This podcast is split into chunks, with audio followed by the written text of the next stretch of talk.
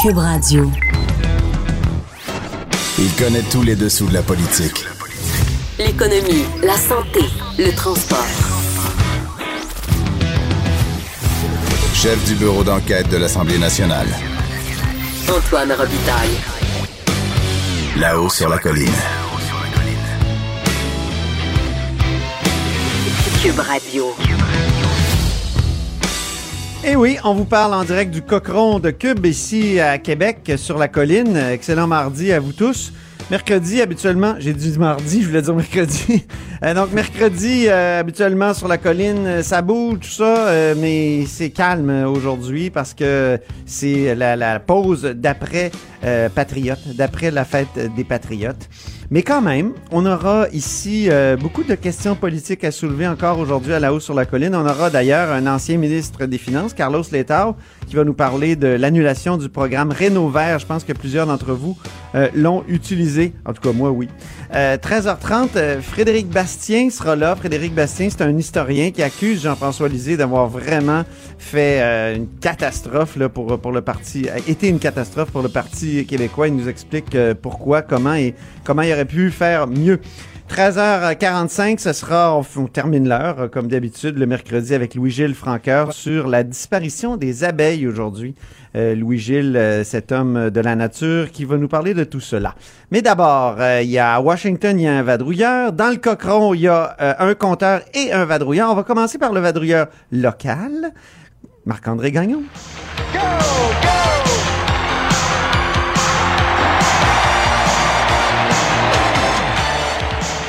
Bonjour, Marc-André Gagnon, correspondant parlementaire au Journal de Québec, Journal de Montréal. Ça va bien. Ça va bien, oui. toi? Je sais pas comment vont les abeilles euh, des ruches de l'Assemblée nationale, mais moi, ça va bien. Il y en a, hein, sur le toit de l'Assemblée nationale. Secret, ils font du bon bien miel. gardé, oui, semble-t-il. je pense que c'est la mode. On fait du miel un peu partout. Avec le homard décortiqué, semble. En tout cas, c'est une autre histoire. OK. Mais t'es là pour nous parler, toi, de rénovation? Oui, effectivement, c'est la saison en plus. Et euh, tu disais tout à l'heure, Antoine, que toi, tu as, déjà participé au programme Rénovaire. mais J'en ai profité, oui. Ouais, t'en as profité. As-tu euh, euh, profité aussi du programme Réno Climat? Je me souviens plus. Là.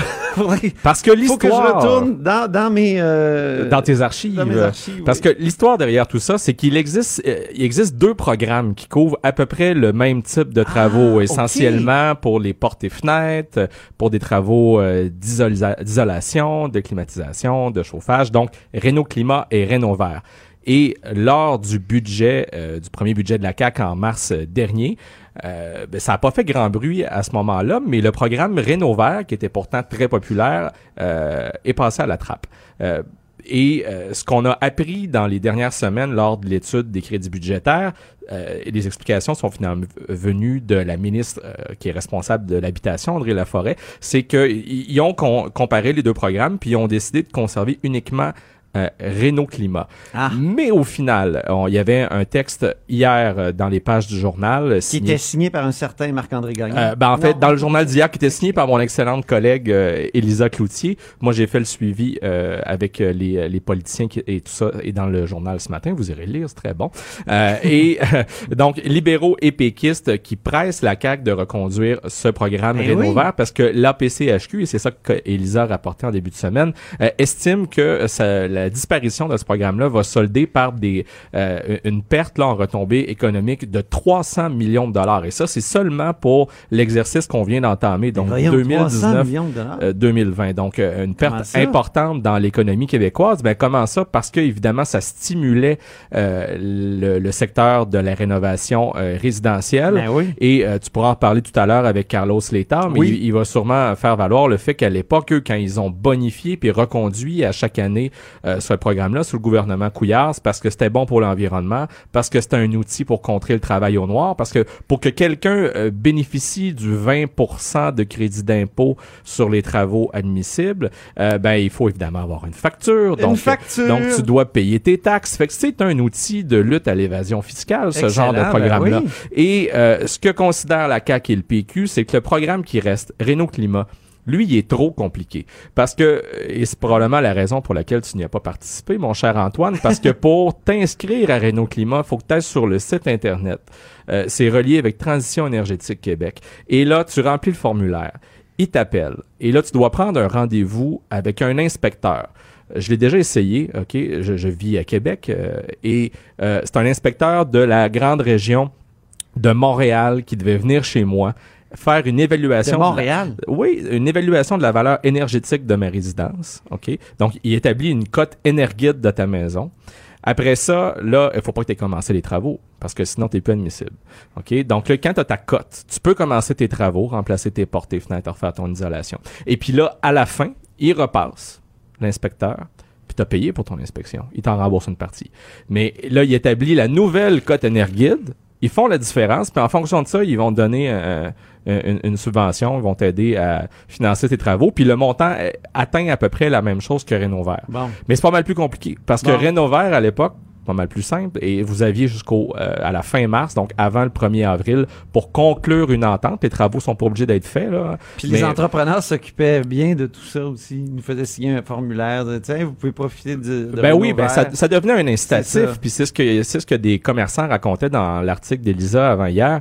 Euh, en fait, hier, c'est que ça marchait, ça augmentait les, les ventes des commerçants. Et euh, tout ce que tu avais à faire, donc, c'était de remplir le formulaire. Effectivement, l'entrepreneur s'en occupait, puis tu recevais ta subvention. That's it, that's all en bon québécois. Et donc, euh, les libéraux trouvent que c'est Rénovaire qui devrait revenir pour éviter les retombées, fi- la perte de Et retombées non pas Renault Climat. et non pas Renault Climat. Donc, si, au fond, Monsieur l'État, ce qu'il pense, lui, c'est que si euh, il y avait eu à choisir entre un programme ou un autre, c'est peut-être Renault, Climat euh, qui aurait laissé tomber, quitte à le modifier fortement, m'a-t-il dit. Alors, euh, c'est à suivre. Et du côté du cabinet du ministre des Finances actuel, Éric Girard, qu'est-ce qu'on m'a dit par rapport à Renault Vert? C'est, on n'écarte pas de ramener ce programme Oh, un jour. bon. Alors, est-ce qu'il faudra attendre au prochain budget? Est-ce qu'on va vraiment perdre 300 millions en retombées économiques? C'est ce qu'il faudra voir. Selon Carlos Létard, c'est un programme qui pourrait être ramené immédiatement sans avoir à attendre au prochain budget provincial. Tu reviendras nous parler de tout ça, mon cher Renault Mag. À suivre. Hein? C'est la chronique Renault Mag. Et voilà, bonne rénovation tout le monde. Il me semble que je te vois à la tête d'une émission de Oh là là. rénovation. je veux des bruits de ronde. On est de bonne humeur, il fait beau sur la colline. Oui, exactement. Il fait beau. Mais à Washington, il fait encore plus beau. Hmm. Ah oui, il Ah, fait sûrement. très très beau. On va aller joindre tout de suite Charles Le Cavalier qui est là-bas. On va, oui, sa, sa chanson de présentation, toujours agréable. Passe si t'es quand on a l'endroit. Ben oui, correspondant parlementaire euh, au Journal de Montréal, Journal de Québec, en direct de Washington. Comment il va, Charles Le Cavalier? Il fait beau? Ça va, ça va très bien. Écoute, à New York, il a fait 30 degrés. Euh, il a fallu que je me cache du soleil. Ça brûlait trop. À, New- Ah. Washington, il fait 24 degrés du soleil. Ici, euh, les arbres sont en feuilles. Et tu sais que j'ai changé mes fenêtres à la maison il y a quelques années grâce à Renault. Ah oui? Ah oui? Ah oui. Renault Vert ou Renault Climat? Euh, il me semble que c'est Vert, là, mais là, tu m'en poses une bonne. Euh, Renault Vert ou Ouais, hein, c'est ça. Ben, c'est le genre de questions que, qu'on pose à la chronique Renault Mag. Mais Renault Climat est moins connu, c'est ça qu'on s'est rendu Ben oui, c'est Ouais, ça, ouais, c'est voilà. ça. Très bien. Donc, Charles, euh, es-tu là-bas pour parler de rénovation ou, ou parler Non, de, parle- patronales? on hein? parle d'électricité. Électricité, Oui, mais euh, querelles syndicales patronales aussi? François Legault euh, a fait une sortie là-dessus, c'est impressionnant. C'est des- il l'a fait au Québec, mais là, euh, il l'a fait à Washington alors qu'il rencontrait là, le PDG d'Alcoa. Vous savez, là, c'est cette entreprise de propriétaire d'ABI euh, en Mauricie, Ben oui. euh, qui est pardon, qui, qui est euh, et là, bon, c'est en l'accord depuis 16 mois, puis là, François Legault, juste avant sa rencontre, a fait une charge là, contre le syndicat qui est, trop gourmand selon lui, qui est pas euh, raisonnable. Il était raisonnable, ce syndicat. Il demande de, baisser ses attentes. Les gens sont, très bien payés, il y a un bon fonds de pension, donc il doit faut qu'ils retournent au travail. là. C'est ce que M. Legault a dit. Donc, Ouais. C'est un peu étonnant quand même. là, qu'il- qu'il- qu'il Toujours surprenant une, de la part de euh, quelqu'un qui nous disait pendant toute la campagne électorale que ça prenait des emplois payants au Québec. Là, il y en a des emplois payants et, il faudrait les défendre, là, non? C'est surprenant. Ben oui, puis M. Legault, il a, il a même, il a même fait dans son discours, il a fait un, un- un discours ce matin devant le, le- le conseil, euh, le conseil des affaires canado-américain. Il a fait une espèce de jiu-jitsu, si je peux me permettre, économique. Vous savez Jiu-jitsu, ah oui. au Québec, mais là, il a, vanté, il a vanté les bas salaires du Québec pour attirer les, les investisseurs étrangers. Il dit, hey, au Québec, on est moins bien payé, donc euh, vous devriez euh, créer de l'emploi chez nous. Oh, OK. Et, euh. Donc, c'est un, c'est un Et, petit euh, paradoxe. Il a été question d'électricité depuis son arrivée aux États-Unis, le premier ministre. On peut écouter d'ailleurs une, un extrait de, qui avait été monté pour la chronique d'hier. On va l'écouter. Il y a une question de prix. Je veux qu'on reprenne le contrôle euh, des négociations sur le prix. Donc, euh, Hydro-Québec négocie directement avec la ville euh, de New York. Je comprends. vous avez perdu le contrôle? Ben, actuellement, c'est beaucoup TDI qui négocie avec la ville de New York. Bon, évidemment, ils prennent le prix de l'électricité d'Hydro-Québec. Ils ajoutent probablement une contribution, entre autres, pour leur ligne de transmission. Et là, ils offrent un prix à New York. Moi, ce que je préférais, c'est que Hydro-Québec offre un prix à la ville de New York et ajoute à ce prix euh, le coût qui serait rattaché à une ligne de transmission, que ce soit avec Blackstone ou avec euh, quelqu'un d'autre. Ouh, démêle tout ça- démêle-nous ça un petit peu, là, Charles. Hier, il y a, Jean-François Gibault ici à la chronique euh, des vadrouilleurs qui nous l'a expliqué, mais c'est assez complexe. C'est une question de négociation de prix pour exporter de l'électricité euh, dans, à, dans- à la ville, dans, dans la ville de New York, euh, précisément. Bon, résumons ça rapidement, puis je vais utiliser l'exemple de Boston et du Massachusetts, qui est un Ouais. contrat qui a été signé. Euh, bon, Hydro-Québec négocie avec le Massachusetts pour envoyer de l'énergie. Mais entre le Québec et le Massachusetts, il y a d'autres États américains, il y a beaucoup de territoires, et donc il faut envoyer l'énergie d'une façon ou d'une autre. Ça, ça passe par des lignes à haute tension. Dans le cas du Massachusetts, Hydro-Québec négociait avec le Massachusetts, il faisait un appel d'offres, et dans son appel d'offres, il y avait quatre entreprises, il y a quatre projets concurrents pour transporter l'électricité. Donc, ça faisait, entre guillemets, baisser le prix du coût de transport qui est évalué à peu près 1,1 cent le kilowattheure, le coût pour transporter l'énergie du Québec vers le Massachusetts. Mais là, à, New York, c'est comme le monde à l'envers. C'est-à-dire que c'est BlackRock TDI, l'entreprise qui est promoteur d'un projet de câble sous-marin euh, du lac Champlain, le fleuve Hudson, jusqu'à Queens, à New York. Dans ce cas-là, c'est lui qui négocie avec New York et donc euh, qui, qui tasse un peu Hydro-Québec de négociation en disant moi c'est moi le promoteur du projet. Mais là, euh, François Legault, Hydro-Québec, ils aiment pas ça, ils sentent qu'ils sont pas en contrôle. Euh, donc, ils veulent pas se faire rouler dans la farine par euh, BlackRock. Euh, pardon, Blackstone. Blackstone, Blackrock. Blackstone, oui. Ouais. Et là, donc, François Legault, il dit, ben moi, je veux qu'Hydro-Québec so- soit partie prenante aux négociations et je veux connaître les coûts de Blackstone pour savoir si l'entreprise n'est pas trop gourmande euh, pour que pour être certain que finalement dans, le, dans la signature du contrat là, qu'on va avoir un coût de, de l'énergie, il veut pas que ce soit Blackstone qui aille chercher une trop grosse marge de profit Ben sur oui. son projet. Ben oui. Et c'est pour ça qu'il dit que le Québec pourrait être promoteur, qu'il pourrait trouver d'autres financiers, qu'il pourrait avoir une seconde ligne de transport. Est-ce qu'on sait si ça a marché, euh, si- s'il a réussi à aborder le sujet en- derrière des portes closes? Ben, il, il a abordé le sujet. Euh, là, maintenant, il dit qu'Hydro-Québec, là, bon, euh, il il y a quelque chose qui est un peu bizarre dans cette mission-là. Monsieur Legault a choisi d'y aller tout seul. Il nous a dit que Éric- la présence d'Éric Martel n'était pas requise, n'était pas nécessaire. Le PDG d'Hydro? Ouais, le PDG d'Hydro-Québec, Éric Martin. Et, et finalement, ça semble être pas. euh, c'est-à-dire que le, le- mettons le maire adjoint de New York, lui, il a dit ben moi, c'est drôle, j'aurais aimé ça parler à Éric Martel. Euh, Oh. la, la, la lieutenant-gouverneur de New York dit ben nous, euh, un obstacle, c'est le prix. On aurait aimé ça parler de prix. C'est pas François Legault qui va déterminer le prix, c'est Hydro-Québec. Et là, bon, Black, donc après la conférence de presse hier, M. Legault dit mais dans les prochains jours, Éric Martel va venir à New York pour rencontrer Blackstone et la, la- la ville de New York. Euh, Bon. qui aurait pas pu être là avec M. Legault, ça aurait peut-être euh, aidé euh, davantage aux négociations. Mais bref, M. Martel va rencontrer à la fois Blackstone et New York. M. Legault dit que ça va être dorénavant une négociation tripartite.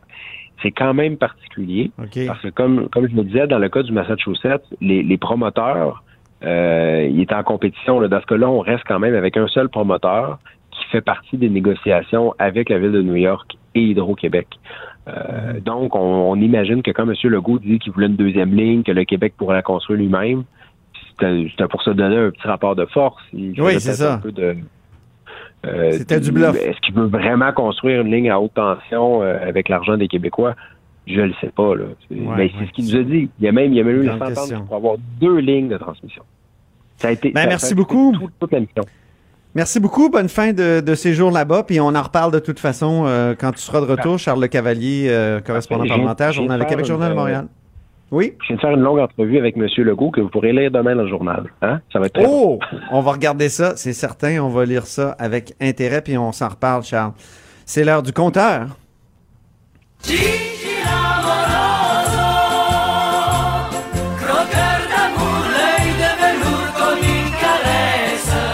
Eh oui, euh, Jean-François Gibault, notre compteur et directeur de la recherche à QMI, porte son œil de velours sur euh, le ministère des Finances qui s'en prend au trompe-l'œil. Ouais, ouais, ouais. Qu'est-ce que c'est un trompe-l'œil? Le, le, le- ben, un trompe-l'œil, en fait, puis on parle d'impôt, hein, on parle de stratégie qui vise à euh, éviter de payer de l'impôt. Un trompe-l'œil, dans le fond, c'est une stratégie qui vise soit à euh, se cacher derrière des sociétés euh, apparentées pour éviter d'attirer l'attention de Revenu Québec, donc euh, utiliser par exemple des noms alternatifs ou carrément d'utiliser des prête-noms. Donc, de prendre une autre personne physique ou bien une personne morale, comme une autre entreprise. Un homme de paille. Exactement. Et, et l'objectif, dans le fond, c'est, quand on fait ça, ce n'est pas en, en soi une fraude fiscale, sauf que c'est une façon de ne pas attirer, euh, de, de ne pas attirer, dans le fond, le, le regard de Revenu Québec sur nos opérations. OK. Donc, si par exemple, je, je, je, je le répète encore plus simplement, disons que je fais une stratégie qui, vite, qui, qui vise à éviter de payer de l'impôt. Ben, en soi, mon montage financier, il peut être problématique. Mais si en plus d'avoir un montage financier problématique, je m'arrange pour, par exemple, que mon nom n'apparaisse pas, ben, j'évite en fait que Revenu Québec puisse trouver qu'il y a plusieurs compagnies, par exemple, d'associer à une personne ou à une autre entreprise et que ça attire leur attention pour qu'il y ait vérification supplémentaire. Et donc, c'est ça que euh, Revenu Québec et le ministère des Finances sont venus un petit peu baliser dans les, dans les derniers jours pour éviter ces stratégies-là. Ça fait à peu près dix ans au Québec qu'on prend plus au sérieux ce qu'on appelle des planifications fiscales agressives. Agressif, je me Oui. souviens. Ben oui, c'était Raymond Oui. Bachand au départ qui Raymond- avait parlé de ça. Absolument. Et là, on parle de stratégies qui, en soi, ne sont pas des fraudes, mais qui visent, dans le fond, à marcher sur la ligne ou à utiliser des failles dans les lois pour les contourner. Donc, on, on essaie toujours de prétendre que c'est pas illégal, mais que c'est limite. Et là, on est venu dire, dans le fond, savez-vous quoi? Si la loi est mal rédigée ou qu'au moment de sa rédaction, il y avait par exemple des moyens technologiques qui n'existaient pas et qu'aujourd'hui qui, qui permettent d'éviter de payer de l'impôt, ben on dit dorénavant là, l'esprit de la loi, ça, ça va être très important. Donc si vous Est-ce qu'on a un exemple d'une de ces failles-là, par exemple? Ben, euh, comme ben, évidemment, les, les- les paradis fiscaux, c'est un classique, c'est-à-dire d'utiliser d'autres juridictions, euh, faire transiter de l'argent, puis là maintenant, euh, je pense que l'exemple d'aujourd'hui est encore plus simple, donc d'utiliser des prête-noms. T'sais, On l'avait vu dans le financement politique, hein, on utilise Ah des oui. prête-noms pour cacher des dons. Alors, le là- fait que Google et Facebook, les géants du web en général, vont se fiscaliser ailleurs, est-ce que c'est une planification euh, stratégique agressive, ça, fiscale agressive? Ben, Absolument, parce Ouais, que sou- souvent c'est pas de la c'est pas de la fraude, c'est pas de l'évasion fiscale, c'est ce qu'on appelle de l'évitement fiscal et on s'est arrangé pour euh, pour encadrer ça. Donc maintenant ce qu'on va faire c'est que Revenu Québec dit savez-vous quoi? Ouais. Si vous tu- si vous utilisez un prête-nom, ben ça sera suffisant pour que vous ayez des problèmes. On sera même pas obligé de démontrer que ça a servi à baisser une facture d'impôt si vous avez simplement l'utilisation d'un prête-nom et que vous ne l'avez pas divulgué à Revenu Québec, ben vous serez dans le trouble. Et non seulement vous serez dans le trouble, là, on parle de pénalité d'au moins 25 000 donc le, le, le, le chien Oui. va, le chien va mordre très fort. Mais en plus, on dit vous pourrez plus faire d'affaires avec l'État, donc si c'est une entreprise, et euh, on peut même sévir contre le conseiller. Donc si vous avez un conseiller financier qui vous a proposé ça, qui vous a suggéré ça, ben lui aussi, à ce moment-là, il va avoir des problèmes s'il est impliqué là-dedans et qu'il ne l'a pas déclaré. Donc un Revenu Québec qui est rendu, donc euh, il, il se met à- au goût du jour, si tu veux, pour... hein, on suit toujours les... On sait ça, il y a, il y a des, il y a des gens qui se spécialisent dans l'évitement fiscal, et là, Revenu Québec passe en arrière puis il dit vos, vos deux, trois nouveaux trucs là, que vous aviez développés, ben ça fonctionnera plus. C'est bon. Ben, merci beaucoup, euh, Jean-François Gibault. Antoine Robitaille. Le philosophe de la politique. De 13 à 14. Là-haut sur la colline. Cube Radio. On joint maintenant Carlos Letao, euh, ancien ministre des Finances euh, sous euh, les libéraux de Philippe Couillard. Bonjour, Carlos Letao. Bonjour, M. Robitaille. Comment allez-vous? Ça va bien. Donc, vous voulez qu'on rétablisse le programme Ré- Rénovert au gouvernement? Vous trouvez que c'est- dommage? D'abord, qu'est-ce que c'était exactement Rénovert? Puis pourquoi vous l'avez mis en place à l'époque où vous étiez ministre des, des Finances et, et du Revenu? OK. Oui, bon, c'était un crédit d'impôt euh, donc un crédit d'impôt qui pouvait couvrir une bonne partie de- des travaux de, rénovation. Euh, la limite était à 10 000 dollars. Euh, et, et que donc les personnes qui voulaient rénover leur maison pouvaient bénéficier de ce crédit d'impôt. C'est relativement simple à, à- administrer et ça avait été mis en place par mes prédécesseurs dans un dans un souci de- d'accélérer la croissance économique. Donc au, au début c'était vraiment juste pour le pour les retombées économiques, mais avec le temps nous nous sommes rendus compte que euh, on pouvait aller au-delà de ça et donc nous avons calibré ce, ce crédit d'impôt et nous avons ajouté la partie verte euh, et donc le- le- nous avons donc ciblé les rénovations euh, euh, visant l'amélioration énergétique, la, la consommation d'énergie, changement de portes, fenêtres, etc. Euh, et c'est devenu très très populaire et très très efficace. En avez-vous profité, vous, euh, M. Létard, dans votre maison? Personnellement, personnellement, oui, euh, je vous avoue, euh, parce que je pense comme comme comme beaucoup de Québécois, à un moment donné, j'ai dû changer le le, le, le toit sur ma sur ma maison. Et, et donc on a on a fait les choses comme il faut et on a un toit qui qui qui nous fait économiser aussi la facture d'électricité. Ben, la- ben oui, exactement. Moi, c'était des fenêtres, je pense. Mais, eh, mais euh, dites-moi, le, le- le gou- au gouvernement, on dit qu'il existe déjà un, un autre programme, le programme Renault Climat, qui fait à peu près la même chose. Alors, euh, c'est c'est pas fou de dire on va garder juste un programme, ça va être plus simple, une sorte de guichet unique, non? Euh, ça aurait été une très bonne idée, mais ils ont choisi le mauvais programme euh, pour, Ah oui? pour garder, à, à mon humble avis, euh, parce que Renault Climat, c'est peut-être intéressant, mais c'est complexe. C'est très complexe. Ça demande euh, une, une, une expertise, donc une inspection de, de, de la maison par, par, des inspecteurs. Euh, et c'est beaucoup plus lourd à administrer. Euh, euh, par contre, ce qui manquait euh, à, à Rénovaire et que nous, on, on proposait que, euh, en campagne électorale, on proposait qu'on le ferait comme ça, ce serait de, l'étendre aussi aux, propriétaires de, petits blocs d'appartements, donc les, logements locatifs, les propriétaires des, des, des, plex ou des, petits blocs qui pourraient aussi bénéficier. Et c'est surtout ce segment de marché maintenant, euh, les, les, les immeubles locatifs qui ont vraiment, vraiment besoin de beaucoup de rénovation. Et ça, ce serait un très bon, euh, un très bon coup de pouce pour, euh, pour faire ces, ces travaux-là. OK, donc trop complexe. On, on devrait éliminer, au fond, Renault Climat puis garder Renault Vert. C'est... Oui. Ouais, Absolument, parce que c'est, c'est plus facile à administrer, c'est, c'est plus efficace, c'est très bien connu. Euh, au fil du temps, les, les Québécois sont vraiment habitués à, à ce, à ce crédit d'impôt-là et à sa simplicité. Et puis euh, aussi, il y, a, il y a un autre aspect, je pense. Euh, Allô? Précédent a, a mentionné. Oui, je, je suis toujours là. Oui, on vous a Euh, perdu quelques instants. Euh, on vous écoute. excusez-moi, donc qui, a aussi été mentionné avant, euh, l'aspect de la lutte euh, au travail au noir. Donc, euh, pour faire ces travaux-là, il faut avoir des, des, des travaux, des, des, des- des entrepreneurs certifiés. Il faut acheter les matériaux euh, et avoir des factures. Donc, c'est aussi un, un moyen efficace de combattre le, le travail au noir. Est-ce qu'on avait évalué combien ça nous faisait économiser en, en travail au noir? Ou combien ça, ça permettait d'éviter comme travail au noir? Oui, Revenu, Revenu Québec commençait à faire cette- ces, ces évaluations-là. Euh, je pense que sur, sur, sur quatre ans, euh, euh, Revenu Québec- trois ans, je pense, Revenu Québec avait, avait calculé que les, euh, les retombées économiques étaient au-delà de 1 milliard de dollars. Alors, si on fait euh, juste une, règle de trois assez simple, euh, ce serait, moi, je vous dirais que ce serait au moins entre 50 et 100 millions de dollars euh, que, le fisc a pu ne pas perdre en, en utilisant ces, ces crédits d'impôt-là.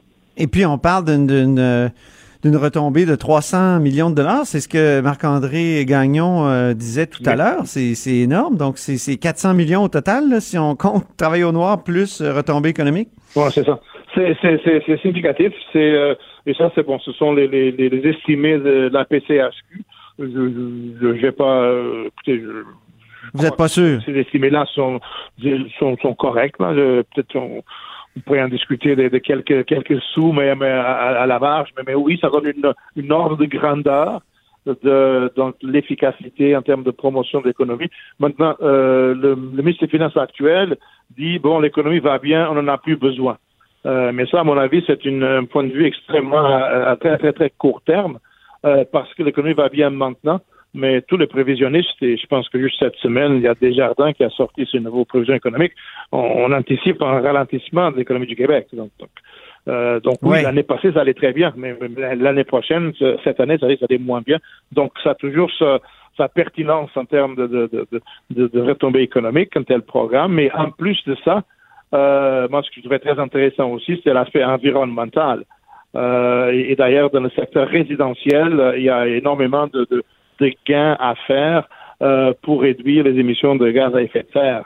Est-ce que, Renault Climat, euh, l'autre programme, là, là on, on parle de Renault Vert, mais est-ce que l'autre programme Renault Climat avait été évalué aussi dans ses, ses retombées, donc retombées économiques et retombées environnementales et retombées contre euh, le travail au noir?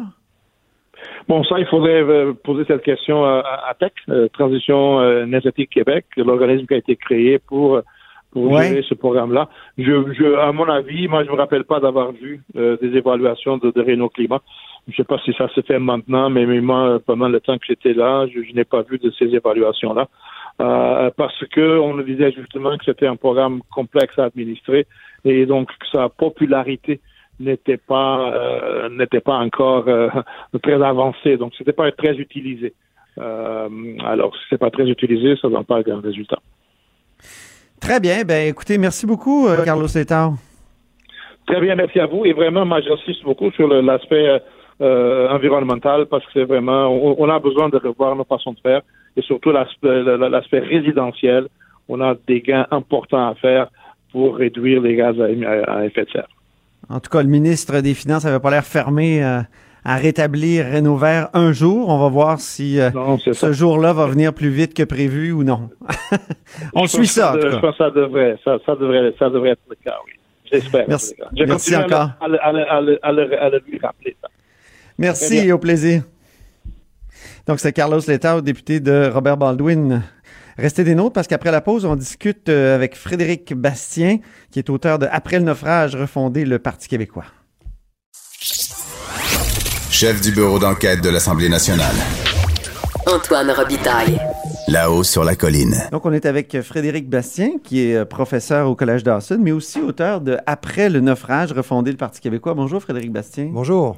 Donc, euh, vous constatez là, que ça a vraiment été une catastrophe, la, la chefferie de Jean-François Lisée puis sa campagne, au fond, dans, dans ce livre-là. Ben, je pense que les résultats, c'est pas un secret pour personne. Tout le monde a vu le- la défaite historique que le PQ a encaissée euh, en octobre dernier. Donc, euh, après cette défaite, moi, j'ai été un conseiller de l'ombre de M. Lisée euh, durant deux ans. Et, je me suis dit qu'il fallait essayer de tirer les bonnes leçons de cette défaite, qu'il fallait évidemment tenter d'éviter une nouvelle fois de- d'essuyer ce genre d'échec. Et j'ai donc euh, rassemblé mes idées sur papier et j'ai donc écrit ce livre, Après le naufrage, Refonder le Parti québécois, qui, dans, dans- dans- dans le but que je viens d'indiquer. Puis, euh, dans ce livre, vous expliquez que vous avez échoué, au fond, à conseiller Jean-François Lisée. Vous lui avez proposé des choses, une avenue principale, c'est-à-dire de reprendre la critique, qu'on dit la critique du régime. Qu'est-ce que c'est la critique du régime?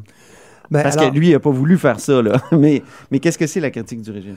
Oui, alors moi, ce que je disais, euh, j'ai parlé à M. Jean-François Lisée après l'épisode de la convergence. La convergence a été une, une erreur terrible. La tentative de fusionner un peu avec le Québec de solidaire. faire une alliance avec Québec solidaire, qui était, à mon avis, si l'alliance euh, avait fonctionné, ça n'aurait pas été une euh, bonne chose pour le PQ. Elle n'a pas fonctionné, ça n'a pas été une bonne chose pour le PQ. C'était une très mauvaise euh, idée dès le départ. Et moi, je disais à M. Lisée, suite à cet échec, il faut euh, se servir, il faut donc euh, enclencher, attaquer sur la question du régime. La question du régime, c'est la question de la place du Québec dans le Canada. C'est la question de notre survie dans le Canada comme nation française ou comme nation française en Amérique. C'est une question qui traverse notre histoire depuis la conquête, en passant par l'acte d'union, par l'acte de Québec, par le rapatriement de la Constitution, les référendums. C'est la question de qui nous sommes comme peuple dans le Canada et quelles sont nos prérogatives, quelle est la place de la langue française. Donc, le statut politique du Québec, au fond. Voilà, exactement. Et c'est une question extrêmement importante. Et euh, pour moi, l'idée de M. Lisée de reporter le référendum à un autre mandat était une bonne idée. Ah, Je- OK. Je Là-dessus, crois que vous les. Oui, là-dessus, on est. Je pense que M. Lisée a avancé dans la bonne direction. Les Québécois ne, ne veulent pas d'un référendum dans l'avenir prévisible. Ils nous l'ont montré à la dernière, à l'élection de 2014.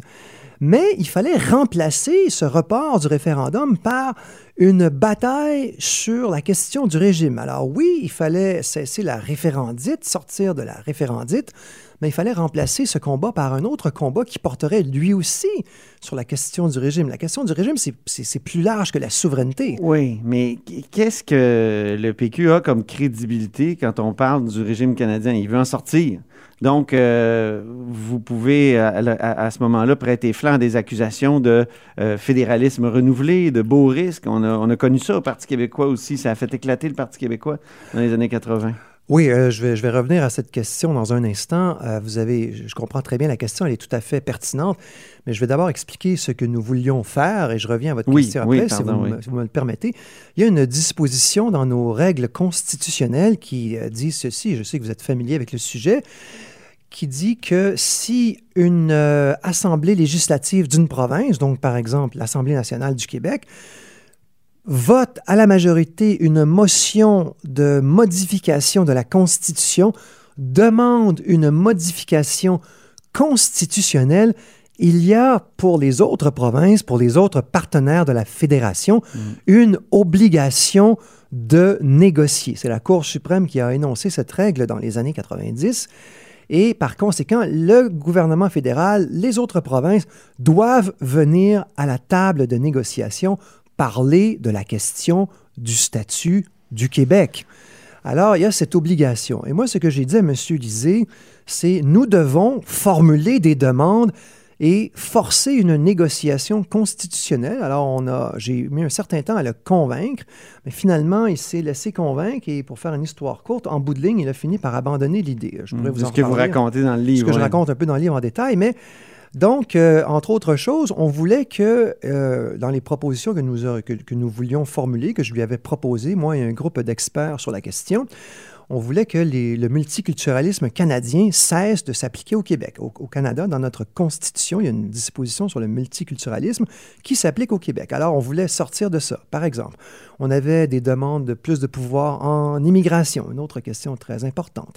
Alors, il y avait de... Il y avait un certain nombre de demandes que nous avions identifiées et on voulait faire la bataille là-dessus sur la question du régime. Monsieur Lisée s'est euh, un peu, euh, a mis un peu de temps à se mettre en branle là-dessus. Il a fini par accepter cette idée, mais finalement, pour toutes sortes de raisons qui tiennent un peu à son manque de crédibilité euh, au sein du Parti québécois, disons, à l'année 2018, là, quand on a vraiment discuté de ça sérieusement, à quelques mois des élections, et pour d'autres raisons, en bout de ligne, M. Lisée a dit, bon, euh, finalement, on n'y va pas. Donc, il Donc, la question du régime, pour vous, c'était de proposer des modifications constitutionnelles. De faire des gains. De faire, oui, de, de faire des gains. Mais en même temps, euh, comme je le répète, est-ce que c'est pas faire du fédéralisme renouvelé? C'est- on sait où ça a mené le Parti québécois euh, avec le rapatriement de la Constitution. Ça a été une catastrophe, ça aussi. Alors, euh, oui, le rapatriement de la Constitution, ça a été une catastrophe. Et voilà pourquoi il faut agir Mhm. sur le front constitutionnel pour obtenir un début de réparation face à ce coup d'État et non pas rester les bras croisés sans rien faire et ne pas rester dans l'attitude du tout ou rien. On attend le grand soir, le grand soir, après soir, après soir, il n'y a pas de grand soir et finalement, en bout de ligne, on fait rien. Juste On- des petits soirs. il y a des petits soirs et on devient au fil du temps le parti de l'immobilisme. Et pour répondre à votre question, si on veut un jour que la souveraineté redevienne pertinente pour nos compatriotes, euh, parce qu'en ce moment la souveraineté n'a pas la faveur populaire, euh, en tout cas de, de la majorité, il faut remettre le Québec en marche. Il faut que le PQ redevienne le parti du mouvement. Et il faut faire sauter la camisole de force constitutionnelle que M. Trudeau nous a mis, nous a imposé en 82, et le tabou qu'il y a sur cette question de la part de la classe politique. Et c'est en, en- en ayant des revendications, en faisant des batailles constitutionnelles, en faisant des gains constitutionnels, qu'on Hmm. Oui, mais le pourra Parti envisager. québécois ne veut pas changer la Constitution du Canada, il veut faire la souveraineté. C'est, La- là le problème. Non, non, non, non, Monsieur Robitaille. Le, le Parti québécois a fait des gains constitutionnels dans le passé. C'est le seul parti depuis les libéraux de Jean Lesage qui a fait des gains constitutionnels. En 1979, Monsieur Lévesque est allé chercher des pouvoirs en immigration. Colin En- Couture. À l'entendre Colin Couture. En 1997, le Parti québécois a obtenu une modification de la Constitution pour mettre en place les commissions scolaires linguistiques.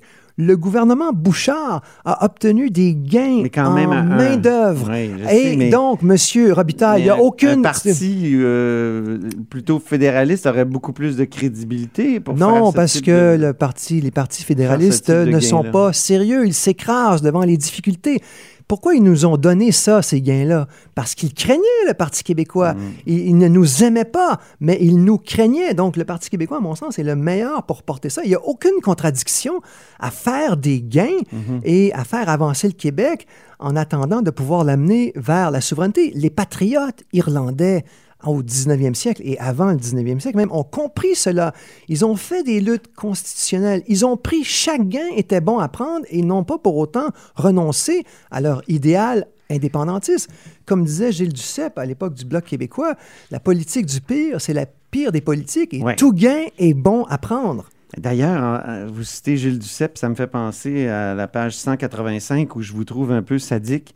Vous dites à, Jean-François Lisée, euh, tu sais comme moi à quel point Gilles Duceppe est rongé par le résultat de 2011. Il va porter ça euh, pour tout le reste de sa vie.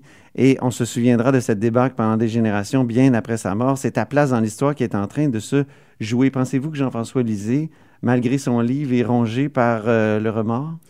Ben, M. Lisée euh, s'est livré à un exercice de négation.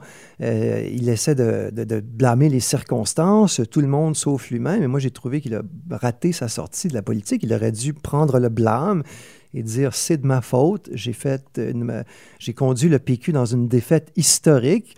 Alors, au moins, on aurait euh, dit qu'il a accepté sa part de responsabilité dans la défaite, mais malheureusement, ce n'est pas ce qu'il a fait.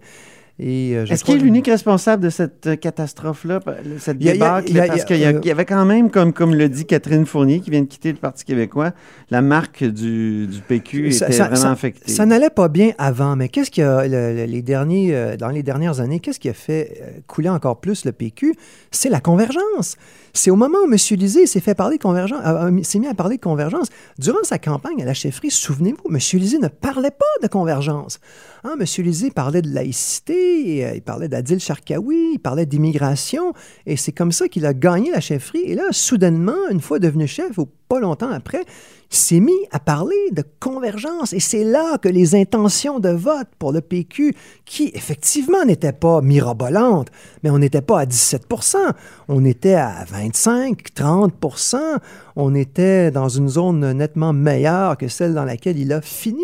Et ça, il Donc, en ouais. porte la responsabilité. Donc, au lieu de, de- de faire une campagne sur les lunchs pour les enfants, puis une application euh, Tinder, puis avec des blagues de péquistes, euh, il aurait dû re- faire ressortir le Jean-François Lisée qui critiquait Robert Bourassa Avec le tricheur, euh, Le exactement. naufrageur. Absolument. Le- le Jean-François Lisée qui attaquait sur la question du régime et ce qui lui a valu ce livre tout à fait remarquable, Le tricheur et le naufrageur.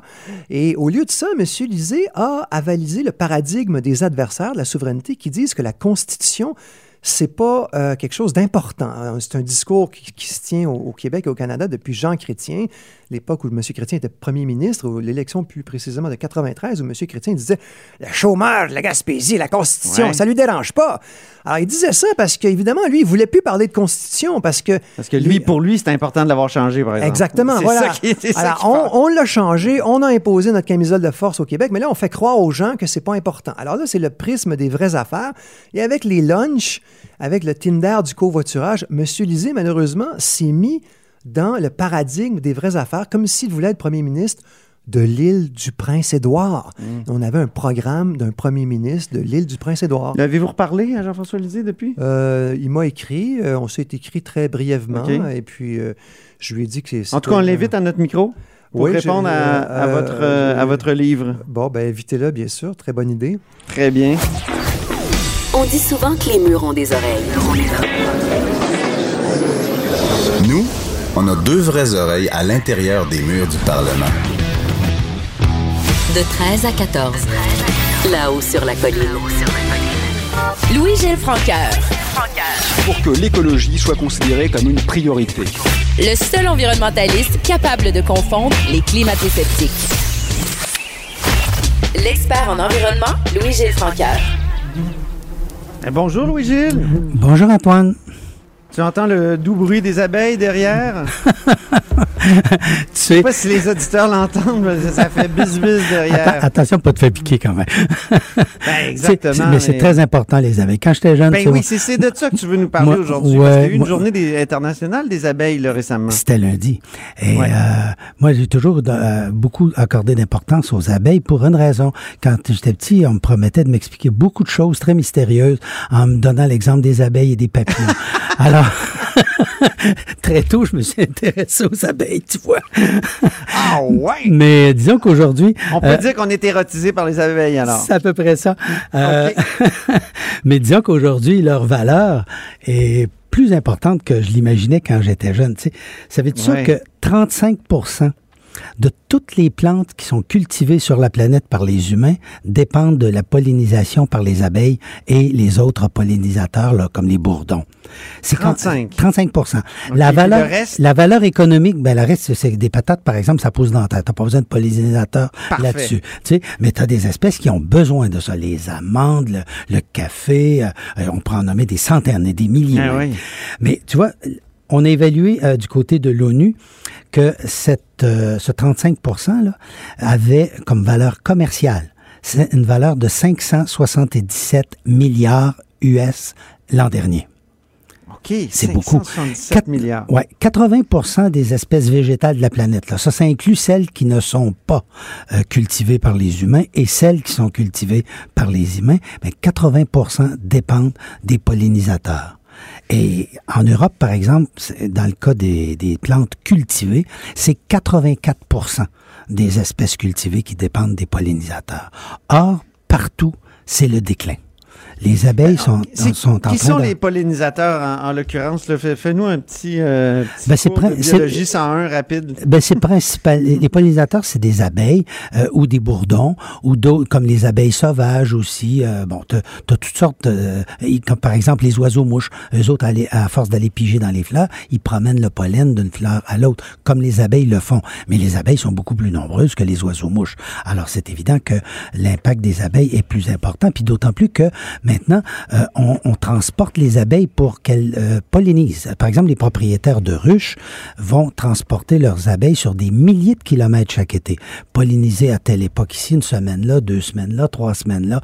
En Californie, par exemple, où, euh, tu vois, on produit à peu près la moitié de toutes les amandes consommées sur la planète Terre. Oui. Bon, ben, on manque d'abeilles. On produit, en fait, on produit même plus que ça. C'est 80% des amandes consommées dans le monde qui sont euh, faites en Californie. Sauf que dans le moment, sur les 2,4 millions de colonies d'abeilles recensées aux États-Unis, ça en prend la moitié pour s'occuper seulement de la récolte des amandes. Et le prix pour déplacer une ruche et qu'elle serve pendant une semaine, c'était dans les années 2000 autour de 45 à 60 pièces. Aujourd'hui, ça dépasse le 200 dollars par semaine. Alors, ça donne une idée de la valeur critique pour les cultures. Tu as, des endroits, par exemple, comme en Pennsylvanie, où euh, on a d'ailleurs identifié le syndrome de l'effondrement des colonies en 2006 de façon scientifique. Là. Euh, ben, dans des États comme ça, et surtout en Caroline du Nord, celui est encore plus important. 50% de la production de concombres a dû être abandonnée parce qu'on n'a pas assez de pollinisateurs pour que les plants puissent l'être. Ah, Ça donne une idée à quel point, au plan économique, ce petit, euh, ce petit insecte est important. Et leur Cette des- chute de, de- de- des populations d'abeilles, là, du nombre d'abeilles qui est euh, existante, ben, c'est, les coupables sont faciles à identifier, c'est toujours les mêmes. C'est-à-dire Hein, que les c'est- changements climatiques, euh, pesticides, euh, herbicides et tout ça. Là. C'est aujourd'hui ce qu'on dit. C'est beaucoup plus clair maintenant. Mais tu vois, en 2006, quand euh, à l'université de Pennsylvanie, quand on est euh, nommé pour la première fois le syndrome de l'effondrement des colonies, le SER, SEC, euh, on pensait à ce moment-là que c'était un cocktail, mais dû en grande partie aussi à un petit acarien, le varroa, qui infecte les ruches. Et Ah. on se disait, euh, il devient... Un parasite à ce moment-là. Oui. Euh, le para- puis on, on est capable de traiter ça. Sauf que on s'est rendu compte qu'il y a des, il y a des facteurs plus importants qui affaiblissent la ruche et la rendent vulnérable à ce petit acarien, le varroa. Par exemple, la perte d'habitat. Quand tu as des champs où tu n'utilises pas d'insecticides, il y a beaucoup de plantes qui poussent à travers, puis ces plantes-là ont des fleurs. Les bordures de champs, autrefois, étaient beaucoup plus larges. Aujourd'hui, gagner six pieds sur la largeur d'un champ, ça a une grosse valeur économique. Donc, on, on rase ça. On a, dans les fossés, en bordure des autoroutes, si tu remarques, on rase ça parce qu'on veut du gazon jusque dans les fossés d'autoroute, alors que c'est des endroits extraordinaires pour avoir des fleurs. On, on peut couper les arbres qui poussent là-dedans, mais de là à dire qu'on coupe les toutes les plantes pour faire euh, donner l'impression qu'on a du gazon de ville du long de toutes nos autoroutes, c'est un peu fou. Mais ça, c'est une destruction d'habitats qui se multiplie à l'infini. On pourrait donner des dizaines d'exemples similaires. Le résultat, c'est qu'il y a de moins en moins d'endroits où ces petites, ces petites euh, abeilles peuvent se nourrir. Et Ajoute à ça les changements climatiques qui vont faire en sorte qu'un certain nombre de plantes vont être détruites parce que les territoires vont être trop asséchés en été, faute d'avoir suffisamment d'eau, c'est trop chaud. Bon, alors t'ajoutes au problème de la rareté des plantes nourricières.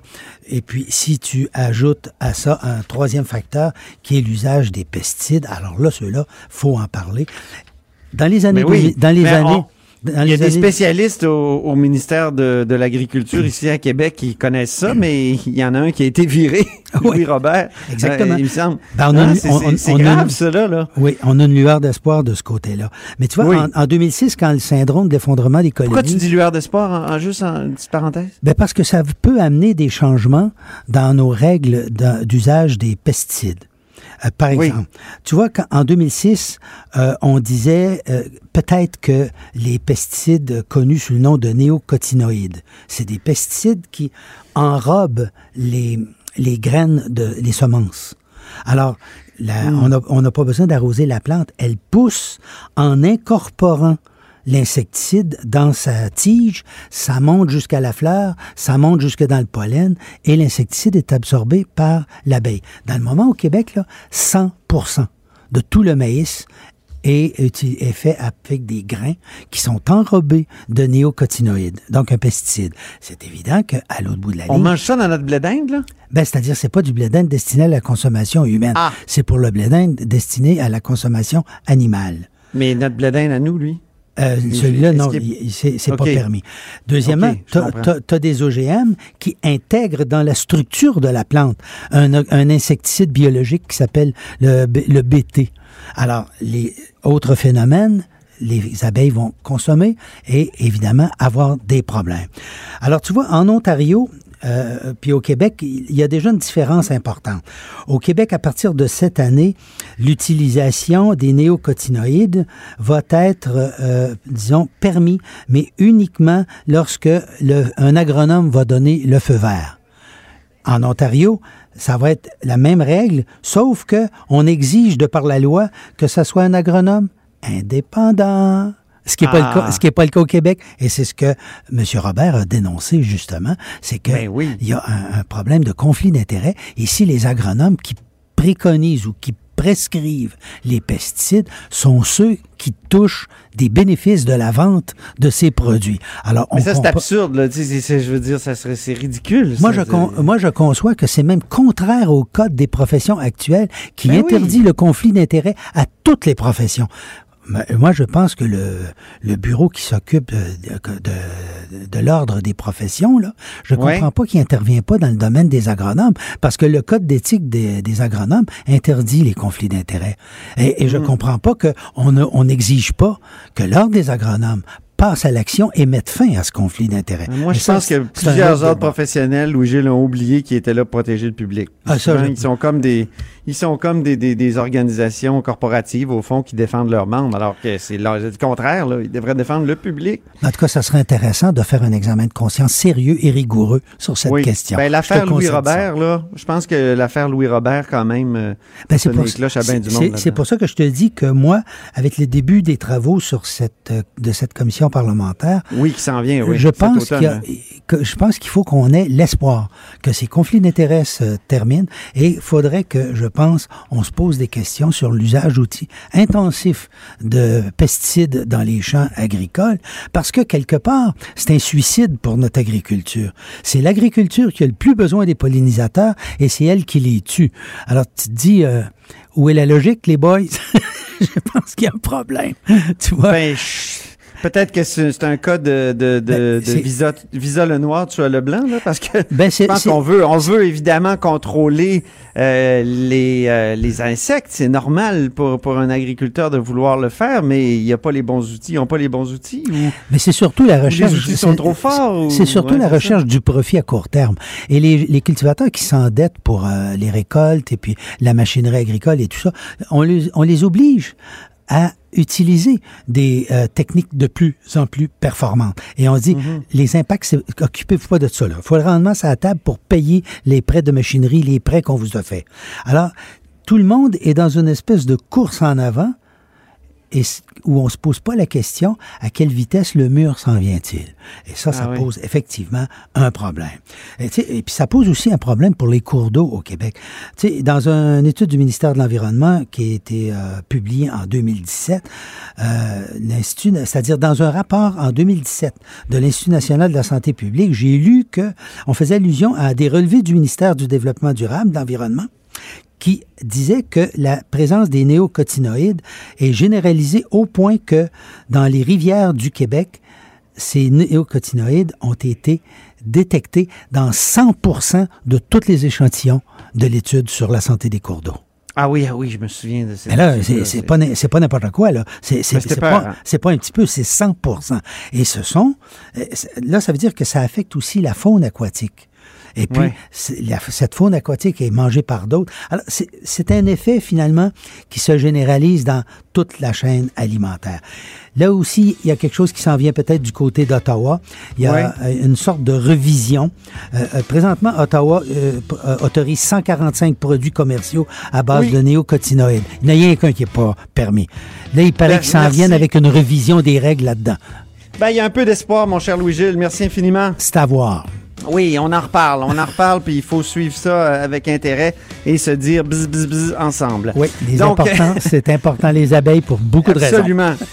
Louis-Gilles Francaire, donc ancien journaliste et expert en environnement qui était avec nous encore une fois ce mercredi. Et c'est tout. C'est tout pour nous à La Haut sur la Colline. Merci à l'équipe. Cube Radio.